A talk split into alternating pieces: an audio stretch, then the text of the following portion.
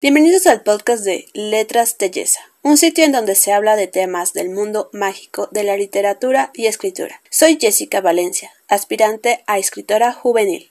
Comencemos.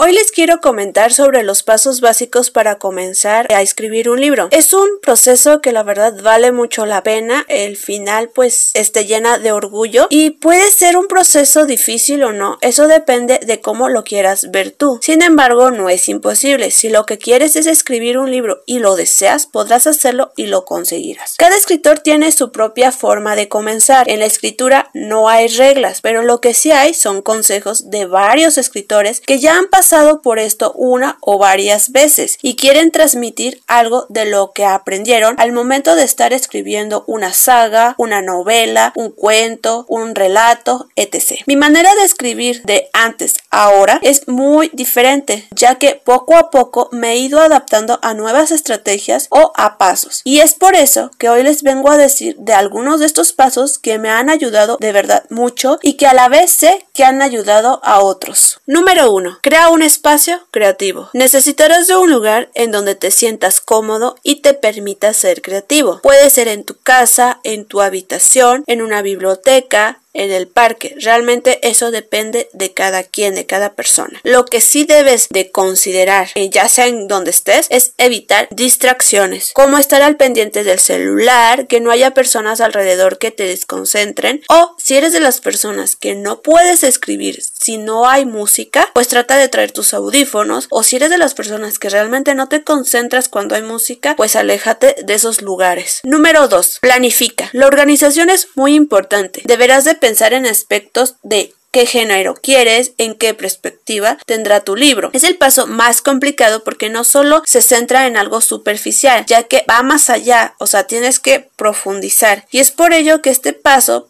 se puede decir que tiene sus pasos a considerar. En mi blog pueden buscar el artículo donde hablo de esto. Mi blog es letrasdeyesa.blogspot.com y pueden buscarlo como capítulo 3, la magia de escribir o esperarse a futuros episodios donde también lo explicaré detalladamente. Número 3. Desarrolla tus personajes. Tus personajes harán o romperán tu historia. Antes de escribir, asegúrate de entender quiénes son, qué motivaciones tienen o a qué conflictos se enfrentan en la historia. Apóyate mucho en la ficha de personaje. Hay muchos ejemplos en internet y puedes darte una idea e incluso hacerla tuya personalizada. También les comento que aunque tardes días en diseñar a tu personaje y veas que es más que perfecto, llega a ver el caso que al momento de estar escribiendo estos sean rebeldes y te saquen verdaderas canas. Pronto hablaré sobre este tipo de personajes, pero si te llegas a topar con uno de estos, no te estreses, tú continúa escribiendo. Número 4. Despeja tu mente. Si estás atascado y no consigues pasar de la primera página, muy conocido como el bloqueo del escritor, deja de escribir y haz algo diferente. Sal a caminar, medita o algo que te ayude a despejar esa cabecita. Por ejemplo, a mí cuando me pasa, pues sí, es verdad que al inicio es frustrante porque pues tienes varios días sin escribir, pero no pasa nada. Hay que tomarlo como unas mini vacaciones o bueno, así trato de yo de verlo. Yo suelo leer, ver series, películas, dibujar, escuchar música, entre otras cosas. Una vez que ya tenga despejada la mente, pues ya podré volver a escribir y con mucha más